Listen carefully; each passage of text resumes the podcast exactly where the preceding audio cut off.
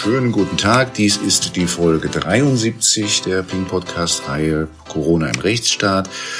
Und äh, ja, dieser Tage ähm, äh, haben wir einen kleinen Blog äh, gebildet und befassen uns vor allen Dingen mit den äh, naturwissenschaftlich-medizinischen Fragen, äh, die jetzt im Augenblick in der vierten äh, Welle, von der wir jetzt immer hören, äh, die Diskussion prägen. Und da versuchen wir ein bisschen Licht hereinzubringen. In der letzten Folge hatten wir mit äh, dem Astrophysiker Bernhard Müller uns ausführlich über Modellierungen unterhalten, die wir jetzt auch wieder überall sehen. Und heute wollen wir uns unterhalten über Impfstoffe, über 2G und über Tests und einige andere Themen mit einem alten Bekannten aus der Folge 40 der Podcast-Reihe. Äh, ziemlich genau ein Jahr her, nämlich am 19. November 2020, habe ich mich zuletzt unterhalten mit Jonas Schmidt-Chanaset, den ich begrüße. Hallo Jonas. Hallo Nico, es freut mich. Jonas, ähm, äh, alle kennen dich, aber nicht des nichtsdestotrotz ein paar Worte zu, zu dir. Du äh, sitzt in Hamburg, äh, bist dort Professor an der Universität Hamburg und äh, Virologe ähm, und das Ganze am Bernhard Nocht Institut äh, für Tropenmedizin in Hamburg. Wen es interessiert, was denn ein Virologe und du im Besonderen genau machst und was man genau unter Tropenmedizin versteht, dann gehe man zurück zur Folge 40, wo wir das äh, damals eingangs einmal erörtert haben. Ähm, und in der Folge 40, äh, die ich mir auch nochmal neugierig äh, angelesen habe in dem Buch, wo ja auch deine Folge mit drin ist, das kürzlich erschienen ist. Ähm, da haben wir ganz am Schluss gesprochen über Impfstoffe, die ja damals noch nicht äh, fertig waren, mhm. äh, vor einem Jahr, aber kurz davor, kurz vor der Zulassung standen. Und ähm, äh, und da habe ich dich gefragt zu den Impfstoffen und dann, und dann sagtest äh, du ähm, äh, zur Frage der Wirksamkeit der Impfung äußerst, äußerstest du dich ein bisschen zurückhaltend und sagtest, ich zitiere, da müssen wir gucken, wie genau die Profile der einzelnen Impfstoffkandidaten sind, wo mehr Antikörper gebildet werden, wo eine zelluläre Immunität stärker ausgeprägt ist.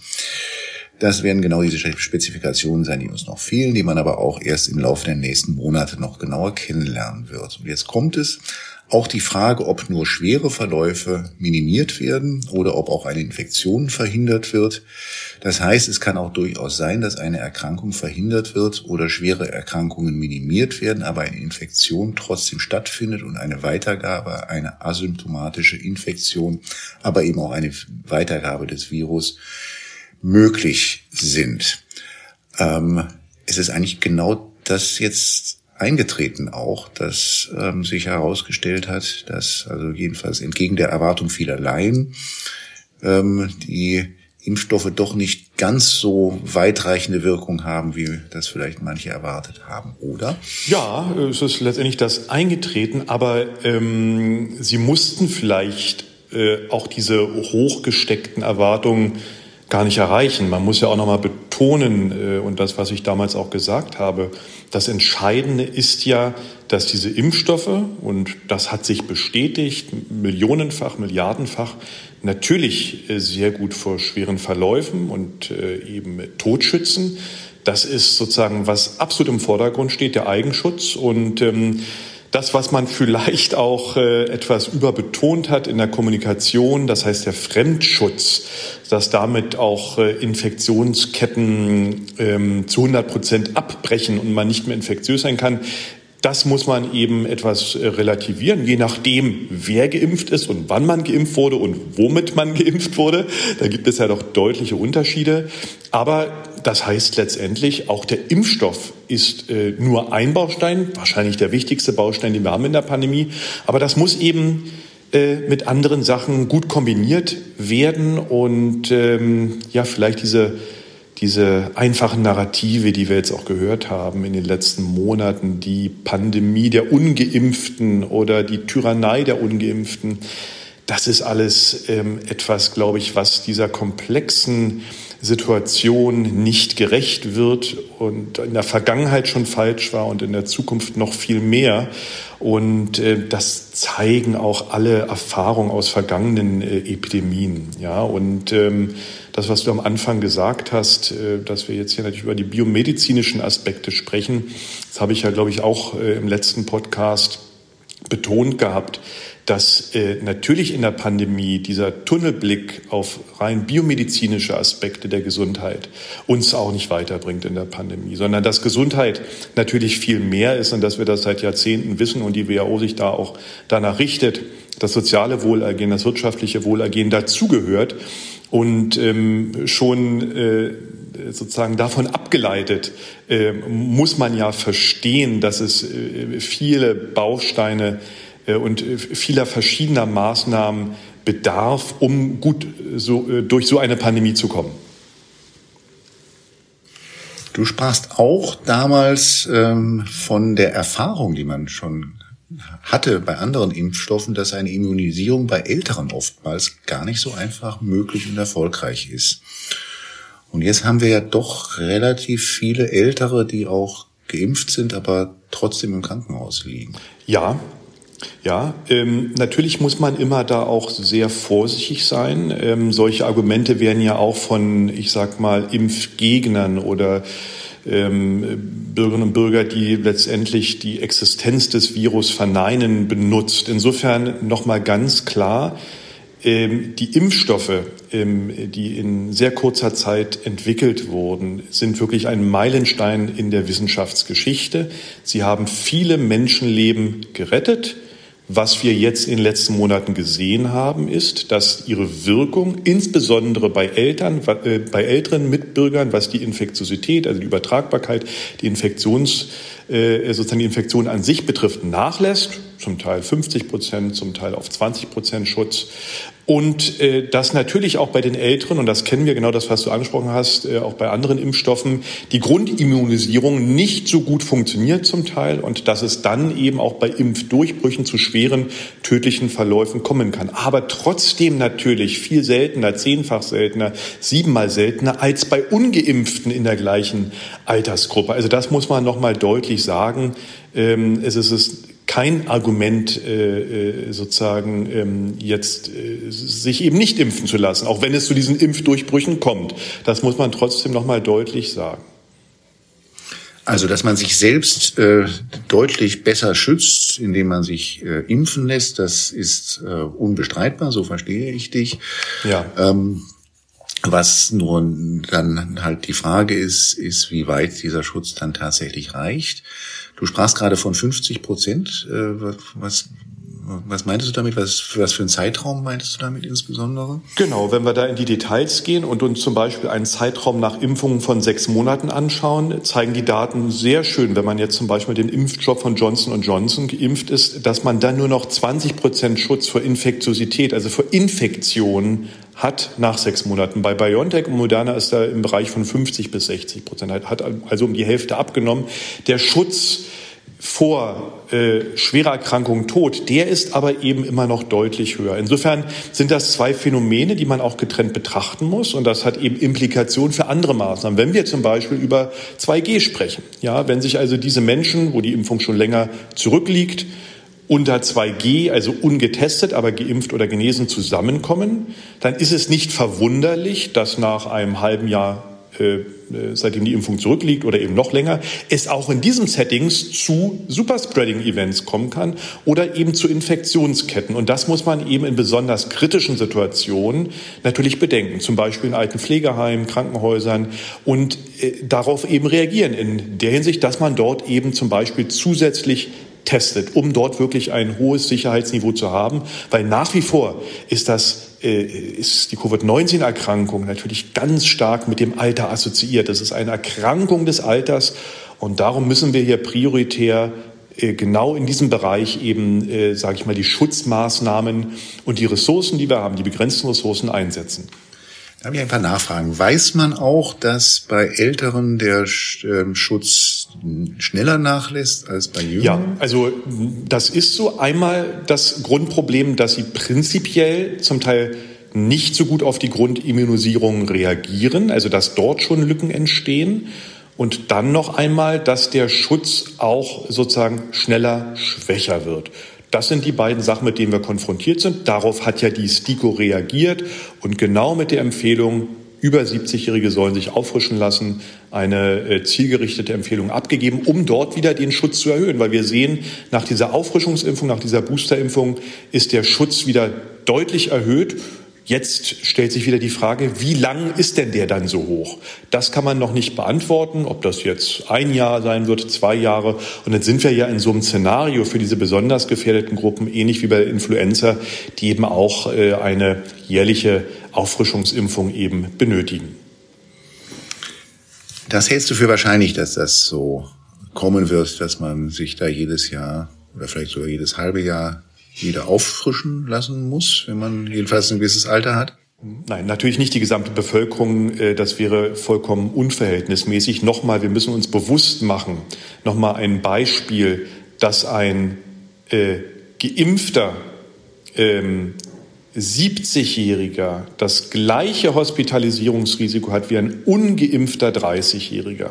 Und daran sieht man ja schon die Verhältnismäßigkeit, wo es eben wichtig ist, dass der Impfschutz hoch ist und wo wir sagen können, auf der anderen Seite, äh, da müssen wir jetzt zum Beispiel eine Boosterimpfung, eine äh, Auffrischungsimpfung nicht prioritär angehen. Also bei den 30-Jährigen, die gesund ist gesund sind. Das äh, ist ganz klar. Insofern wird es da sicherlich auch äh, eine Empfehlung geben für die Menschen, die besonders gefährdet sind, die Grundkrankheiten haben, Adipositas zum Beispiel, dass die sich auffrischen lassen und das dann eben ähm, regelmäßig. Es hängt aber natürlich auch damit zusammen, wie sich das Virus weiterentwickelt, ob zum Beispiel problematische Varianten auftreten. Das ist ja bei der Influenza genauso. Da gibt es eben neue Varianten und da muss man dort auch wieder mit einem neuen Impfstoff drauf reagieren. Also das wird noch ein Geschehen sein, was uns die nächsten Jahre eben äh, beschäftigt, aber eben nicht mehr in dieser Intensität natürlich wie in den letzten Jahren. Also jetzt haben wir ja klar gesagt, ähm, der Eigenschutz äh, ist äh, sehr gut. Ja. Zunächst einmal lässt allerdings dann nach ja. mit der Zeit, also das Risiko, sich nach der ähm, sich nach der Impfung äh, anzustecken. Wie schaut es jetzt mit der Fremdgefährdung aus, also mit dem Risiko andere anzustecken, wenn man ähm, geimpft ist. Ähm, was gibt es da für Erkenntnisse? Genau, auch dort gibt es natürlich wichtige Unterschiede zwischen ungeimpften und geimpften. Das heißt, wenn Geimpfte diese Durchbruchsinfektion haben, entwickeln sie ähnlich hohe Viruslasten, also haben genauso viel Virus im Nasenrachenraum, aber für einen kürzeren Zeitraum. Insofern sind sie natürlich nicht so effektive Überträger wie ungeimpfte, aber man kann es eben nicht ausschließen. Darum sehen wir ja auch diese Ausbrüche auch zwischen Geimpften. Aber die Konsequenzen sind erstmal, gerade wenn eben nicht vulnerable ähm, Menschen dort ähm, äh, davon betroffen sind, sind eben nicht gravierend. Ja, oftmals werden diese äh, Infektionen dann auch gar nicht bemerkt oder nur zufällig bemerkt oder die, die Nase läuft ein bisschen. Und auf der anderen Seite muss man sagen, wenn diese Durchbruchsinfektionen bei jüngeren Leuten auftreten, dann haben Sie ja quasi eine natürliche Boosterung, einen natürlichen Kontakt und haben dadurch dann wieder auch eine stärkere Immunantwort, die dann auch wieder für einen gewissen Zeitraum vor einer Reinfektion schützt. Aber dieses Risiko sollte man eben nicht bei den Vulnerablen eingehen. Das ist der große Unterschied. Ja? Also so etwas würde man natürlich bei einem über 70-Jährigen oder einem Patienten mit Vorerkrankungen vermeiden wollen. Und darum ist da jetzt die schnelle Auffrischimpfung ganz entscheidend in den nächsten Wochen und Monaten. Kurz zum Begriff der Durchbruchsinfektion. Gibt es jetzt bei Geimpften einen Unterschied zwischen, also zwischen infizierten Geimpften und Durchbruchsinfizierten Geimpften oder ist das synonym? Ja, das wird normalerweise an der Symptomatik festgemacht. Das heißt, wenn einer Symptomatik entwickelt, dann ist es eine Durchbruchsinfektion. Wenn er nur PCA-positiv getestet äh, wird, also eine Infektion hat, aber nicht krank ist, dann nicht. Das ist äh, so eine Definitionssache. Ob das jetzt richtig ist, ähm, darüber kann man sich streiten. Ähm, aber das wird so äh, gehandhabt. Das ist eine, eine Definition, die ich kenne von, aus den RKI-Handreichungen. Ja. Äh, ähm, hat das RKI diese Unterscheidung oder diese Unterscheidung zwischen also einfach nur infizierten Geimpften und durchbruchsinfizierten Geimpften erfunden oder oder? Das ist eine gute Frage, Nico. Ähm, ich denke, das hat sich auch historisch entwickelt. Ich kann es äh, dir jetzt da im Detail gar nicht sagen, wie äh, es sozusagen zu dieser Begriffsdefinition, warum das so ist, gekommen ist. Da ähm, müsste ich jetzt selber wirklich auch noch mal äh, detailliert nachschauen. Ähm, es hat letztendlich zwei Implikationen. Zum einen sind natürlich Infizierte auch in der Lage, das Virus zu übertragen, auch wenn es per se nicht als Durchbruchsinfektion ähm, sozusagen dann erfasst wird. Also das muss man eben dabei berücksichtigen. Auf der anderen Sache hilft vielleicht diese Unterscheidung auch nochmal zwischen einer Belastung des Gesundheitssystems durch Durchbruchsinfektion und Infektion eben zu unterscheiden. Ja, weil wahrscheinlich dann nur die Durchbruchsinfektion, die dann insbesondere auch zu einer Hospitalisierung führt, problematisch ist. Und das andere ist letztendlich eine, ja, ähm, wie auch immer geartete natürliche Boosterung, äh, die ja dann den gewünschten Effekt hat, dass man auch wieder einen längeren Zeitraum vor einer Reinfektion äh, geschützt ist.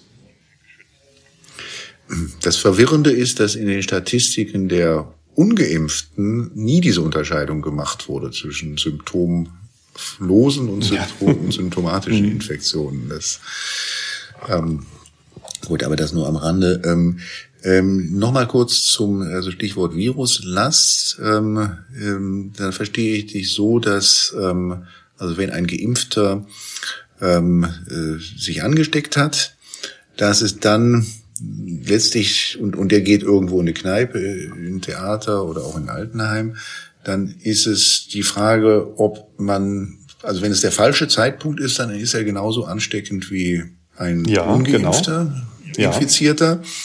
Aber der Zeitraum, also der gefährliche Zeitraum ist kürzer als beim. Ja. Mhm. Das äh, sind jetzt die Daten, die jetzt vorliegen. Aber auch da wäre ich vorsichtig, auch so etwas kann sich ändern. Ja, also je nachdem, wie lange natürlich die Grundimmunisierung zurückliegt, je nachdem, was für eine Variante zirkuliert. Ich wäre dort, das ist der aktuelle Stand. Und äh, die Wissenschaft äh, lernt ja immer dazu. Wie, nur um das mal so ins Verhältnis zu setzen, von wie vielen Tagen sprechen wir da? So ja, ähm, meines Erachtens sind das jetzt bei den Geimpften so knapp zwei bis drei Tage und äh, eben bei den äh, Ungeimpften kann das schon mal eine Woche sein. Mhm. Und ähm, weil sich dies so verhält, dass halt auch die ähm, Geimpften dann jedenfalls zwei, drei Tage, wenn sie sich angesteckt haben, übertragen können, bist du ja auch einer von denen, die das richtig findet, dass jetzt wieder gerade auch die Geimpften viel, viel mehr ähm, sich testen lassen sollten, wozu dann beiträgt, dass die Schnelltests jetzt wieder kostenlos werden. Ja. Und wo, wo, wo das dann auch, ja, also sofort jedem einleuchtet, dass auch geimpfte Besucher etwa in einem Pflegeheim dann sich erstmal testen lassen. Das ja. ist der Hintergrund dort. Verstehe ich das richtig? Ja. Hm. Richtig, genau. Man muss das, äh, man muss das natürlich ähm, äh, sozusagen je nach Risiko staffeln. Das heißt, es macht natürlich überhaupt gar keinen Sinn, wenn sich äh, jeder äh, vor dem Besuch eines Supermarkts testet. Das ist, glaube ich, auch jedem klar. Auch die Teste an sich sind ja von der Qualität her unterschiedlich. Wenn wir jetzt über das konkrete Szenario Pflegeheim, Altenheim sprechen, dann ist es zum Beispiel so, dass ich dort die besten Tests, in dem Fall Pool-PCR-Verfahren, verwenden würde, gerade für das Personal, was dort eben auch arbeitet, äh, um eben eine höchstmögliche Sicherheit zu geben und dann dort eben alle zu testen unabhängig vom Impfstatus.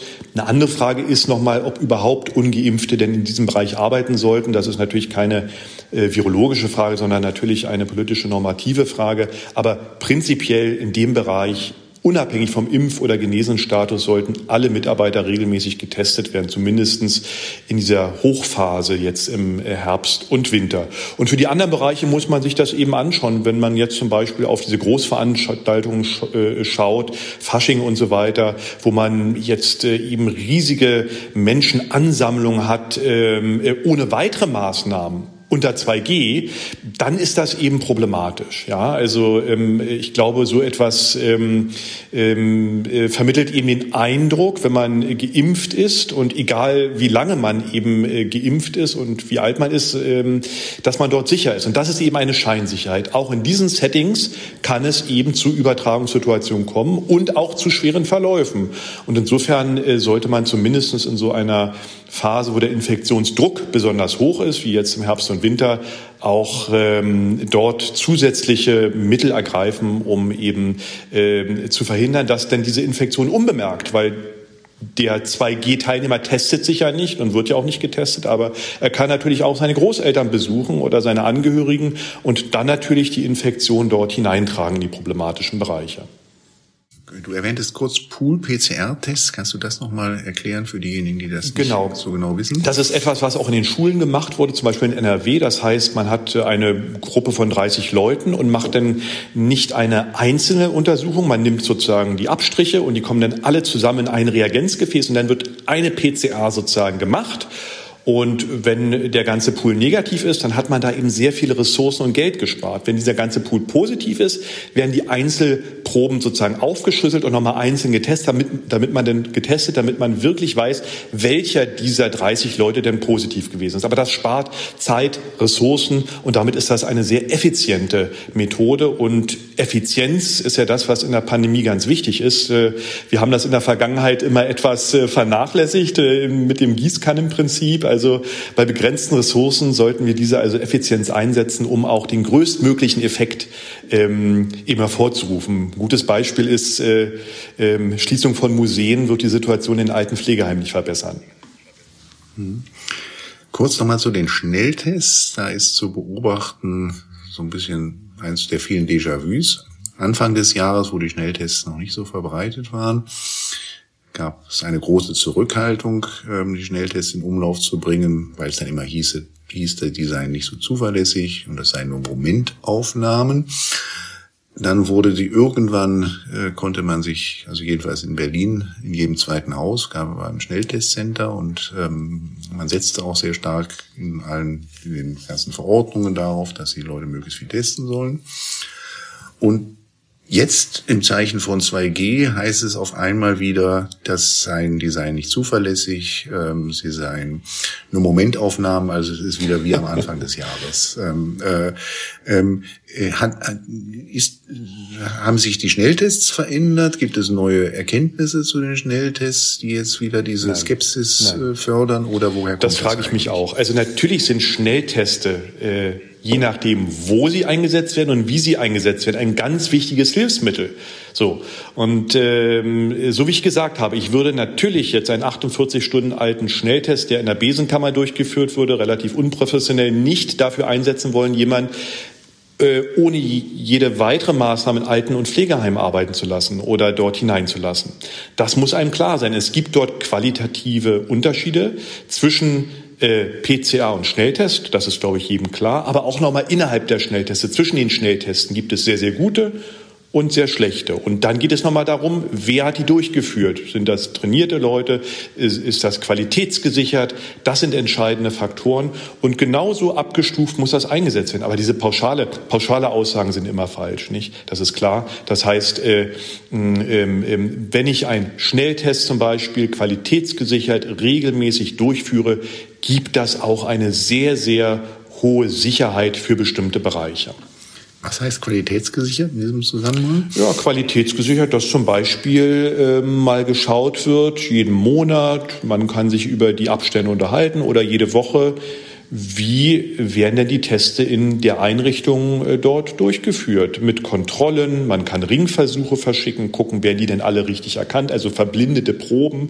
Und wenn die nicht richtig erkannt werden, dann kann diese Einrichtung auch keine Schnellteste mehr anbieten. Also das sind Sachen, die seit Jahrzehnten in der Diagnostik etabliert sind. Man hat sich da gewundert, warum die äh, eben jetzt nach äh, einigen Jahren oder nach zwei Jahren in der Pandemie nicht stärker genutzt werden. Am Anfang ist klar, da muss so etwas schnell aufgebaut werden, pragmatisch, aber jetzt nach dieser langen Zeit kann man diese Sicherungssysteme, um wirklich eine qualitativ hochwertige Testung anzubieten, äh, glaube ich, schon auch fordern. Und wir haben ja auch Grundstrukturen, wo man sowas andocken kann, an den Apotheken und so weiter. Also ähm, ich glaube, da muss man auch nicht das Rad äh, neu erfinden und kann dann eben diese sage ich mal, äh, Chance der Schnelltests und die Vorteile, die sie auch haben, in den entsprechenden Bereichen sehr gut nutzen. Die Qualitätsunterschiede, ist das mehr eine Frage der sozusagen des Materials, also der Tests ja. selbst, oder ist das mehr eine Frage der Bedienung? Beides, beides. Tests? Das ist immer beides. Zum einen gibt es gute und schlechte Schnellteste. Äh, da mhm. gibt es auch entsprechend gute Studien, die das untersucht haben. Und dann kann man natürlich bei der Durchführung Fehler machen. Und das äh, ist dann auch nicht gut. Also das gehört beides zusammen ähm, äh, im Rahmen eben einer, eines Qualitätsmanagements, einer Qualitätssicherung, einer Qualitätsüberprüfung. Und äh, das sollte man machen. Ähm, wie gesagt, äh, ich kann es ja auch noch mal so ganz plakativ sagen: Ein Schnelltest, der für 48 Stunden in der Besenkammer durchgeführt wird, der bringt uns nicht weiter in der Pandemie. Das ist klar. Gibt es äh, eine Evaluation dieser Schnelltests? Gibt es irgendwie Schnelltests mit amtlichem Siegel, dass die besonders gut ja. sind? Oder Leider nicht. Es gibt, äh, es gab immer letztendlich eine Selbstevaluierung der Testhersteller, die diese Daten zur Verfügung gestellt haben. Und dadurch hatten wir dann 300 Hersteller, die auf der entsprechenden Liste des PI und so weiter ähm, eben auf äh, sozusagen ähm, ähm, ja gelistet sind, aber äh, das ist natürlich keine unabhängige Evalu ähm, Evaluation, auch insbesondere nicht der Benutzung im Feld. Ne? Also im Labor ist ja auch etwas anderes als draußen. Also das äh, ähm, äh, hat es bisher nicht gegeben. Es gibt jetzt erste Studien, wo wir zum Beispiel auch mitgemacht haben als Truppeninstitut, um das mal genau zu untersuchen. Aber jetzt sind ja auch schon wieder zwei Jahre um.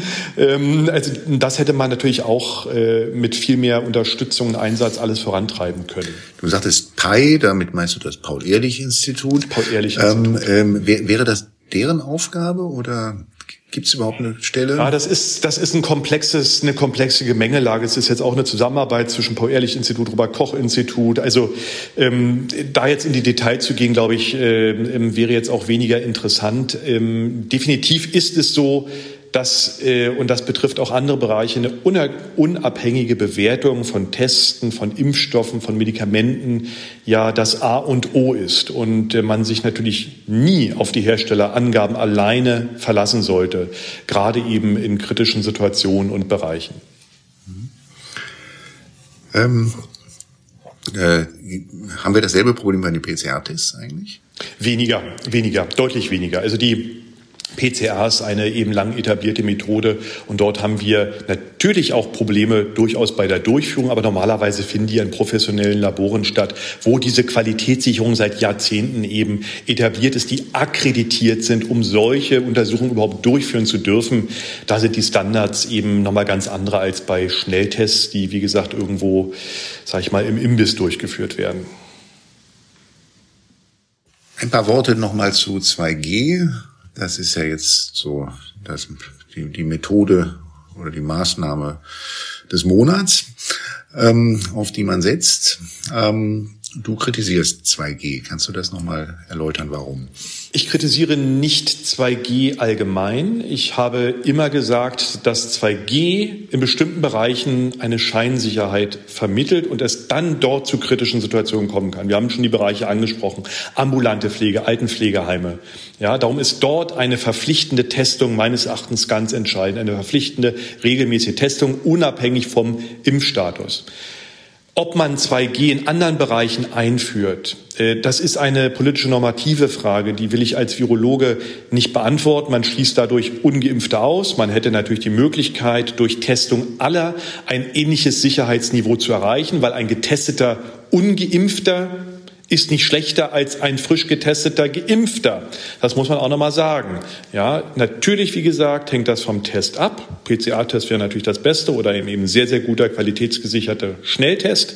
Aber äh, rein virologisch macht das eben keinen Unterschied. Aber wie gesagt, das ist etwas, was man politisch als Gesellschaft diskutieren muss. Schließt man eben ungeimpfte komplett aus bestimmten Bereichen aus. Aber dann darf man eben auch nicht den Eindruck vermitteln, dass dadurch das Problem komplett gelöst wäre. Und das ist es ja eben. Äh, das ist ja immer diese Kombination 2G und wir haben gar keine weiteren Maßnahmen. Das ist eben kritisch, gerade eben in dem Zusammenhang, wenn Tausende von Menschen zusammenkommen, oben ohne irgendwelche weiteren Schutzmaßnahmen oder eben Testung. Das ist etwas, was man aus virologischer Sicht jetzt eben sieht äh, und worauf man, glaube ich, dann auch äh, durchaus auch mal hinweisen kann. Ein kurzes Wort zu den Genesenen. Ähm, genesen im Rechtssinne ist man nur, wenn man das durch einen PCR-Test nachweisen kann. Und genesen im Rechtssinne ist man nur sechs Monate nach dem PCR-Test. Aus virologischer Sicht macht das Sinn? Ähm, Wahrscheinlich ähm, sind diese Regeln in einer Zeit festgelegt worden, wo man noch nicht so viele Informationen hatte und auch Testmöglichkeiten. Mittlerweile haben wir ja sehr spezifische Nachweisverfahren, um spezifische Antikörper von SARS-CoV-2 nachzuweisen. Das heißt, der Antikörpernachweis ist so spezifisch, dass man eigentlich nahezu ausschließen kann, dass es sich um andere Antikörper von verwandten Coronaviren handelt. Weil das ist ja letztendlich der Grund gewesen, warum man gesagt hat, wir lassen nur ein PCR-Ergebnis gelten, weil wir uns unsicher sind, ob dieser Antikörpernachweis wirklich geeignet ist, spezifisch Antikörper gegen SARS-CoV-2 nachzuweisen. Jetzt könnte man durchaus sagen, wir lassen diesen einen Test zu, der ist der Goldstandard. Wenn der positiv ist, hatten sie eine SARS-CoV-2-Infektion. Allerdings ist dann auch nochmal die Frage, wie man sozusagen den Zeitpunkt bestimmt, wann diese SARS-CoV-2-Infektion ja auch erfolgt ist. Wenn man das retrospektiv macht äh, und der gar nicht krank geworden ist, kann man es ja gar nicht genau festmachen. Insofern hat man da vom Zeitpunkt einfach ein Problem, der sozusagen akuten SARS-CoV-2-Infektion, wenn man es rein serologisch macht über den Antikörpernachweis. Auf der anderen Seite wissen wir mittlerweile auch, dass sicherlich ein Jahr auch ein guter, ausreichender Schutz nach Infektion vorhanden ist. Es gibt auch dort Unterschiede, natürlich, ob ich jetzt eine stark symptomatische Infektion hatte oder eher eine asymptomatische Infektion, ob ich älter, ob ich jünger bin, das macht Unterschiede. Aber auch die Gesellschaft für Virologie hat ja gesagt, dass hier dieses Zeitfenster sicherlich auch bei einem Jahr liegt. Also da könnte man schon mal einen Schritt äh, sozusagen in Richtung ein Jahr gehen. Ist die Immunität der Genesenen im Schnitt besser als die der Geimpften? Auch schwierig pauschal zu beantworten. Genau die Punkte, die ich schon zuvor gesagt habe. Womit ist man geimpft? Wann ist man geimpft? Wie alt ist man? Und genauso bei den Genesenen. Hatte ich eine symptomatische Infektion? Wie alt bin ich? Hatte ich eine asymptomatische Infektion? Mit welcher Variante hatte ich die? Mit Delta oder noch mit Alpha? Das spielt alles eine Rolle. Aber es ist definitiv falsch zu sagen, dass ich als Genesener schlechter, prinzipiell schlechter bin als ein Geimpfter. Gar nicht.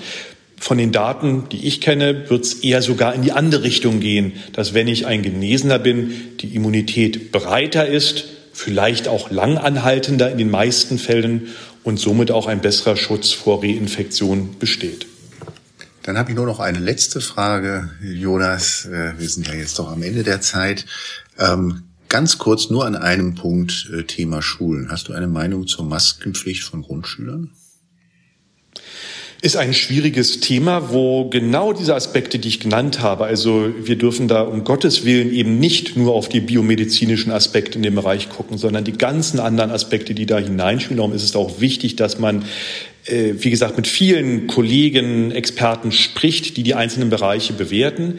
Aber es ist natürlich so, wenn das Infektionsgeschehen, der Infektionsdruck extrem hoch ist und Infektionen auch von außen dort eingebracht werden, dass Masken dort sicherlich in dieser Situation hilfreich sind, um diese Weitergabe der Infektion zu verhindern.